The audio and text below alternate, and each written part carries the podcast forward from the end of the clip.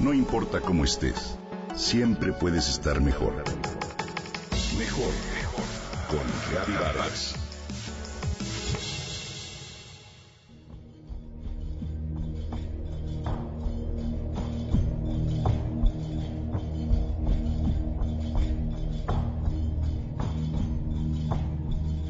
Al caminar por los pasillos de la antigua y gigantesca abadía de Melk, situada sobre un acantilado rocoso en Austria, escuché de pronto una palabra cuyo significado desconocía. Höre. Dicha palabra se repetía de manera intermitente y sorpresiva. Höre. Höre.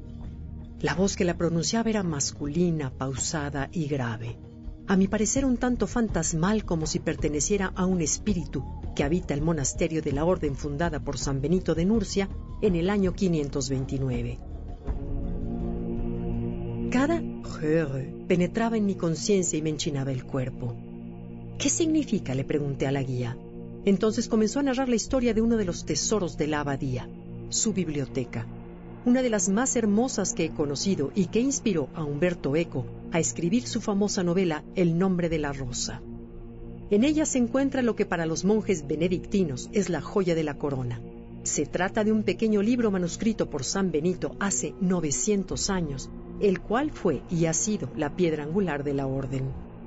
En dicho libro se encuentran las reglas para la oración, el trabajo y el aprendizaje. Ora, elabora, elege, que son las bases de la vida de la comunidad.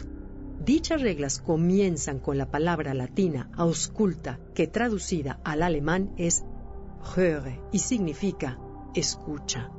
Me impresionó que además la palabra höre está escrita con luz sobre todas las paredes del monasterio, iluminadas tenuemente en color azul para representar la espiritualidad de la orden. El mensaje es muy claro. Escucha, escucha, escucha. Qué importante palabra y qué olvidada está hoy en día. En lo personal, no había reflexionado sobre el grado de impacto que tiene nuestra vida. Este término no solo es el cimiento de una orden religiosa centenaria con presencia mundial, bien vista es la llave de toda relación y del autoconocimiento. Durante el recorrido como visitante no se puede más que hacer un ejercicio de reflexión para darse cuenta de los reprobados que estamos frente a dicho pedimento. Podríamos comenzar con aplicarla a nosotros mismos, a la voz de nuestro corazón, al grito de nuestra pasión o al susurro de nuestra conciencia. Escucha la naturaleza, a tu pareja, a tu hijo, al otro. Esta acción cada día es más excepcional, pero es lo que finalmente nos afilia y nos da sentido de pertenencia. Biológicamente necesitamos escuchar en el presente buscamos hacerlo de manera artificial con un estilo de vida acelerado y mediante la comunicación electrónica. La rapidez con que esta última sucede, y que sin duda es muy útil, nos hace creer que estamos conectados, pero ¿en realidad lo estamos?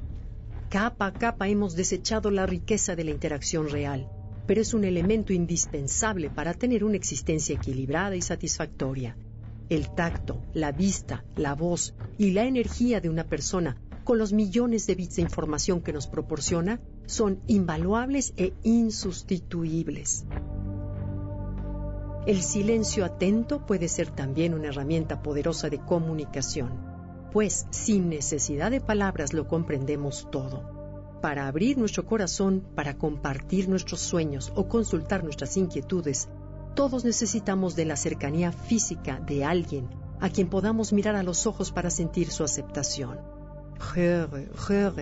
Escuchemos a las paredes de nuestra casa, de nuestros lugares de trabajo y de los cafés a los que acudimos con las amigas para recordar su importancia.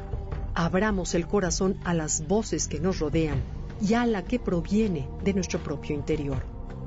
Atesoremos los beneficios de llevar a cabo esta acción de manera cotidiana. Escuchar nos abrirá la puerta de mundos tan maravillosos como impredecibles.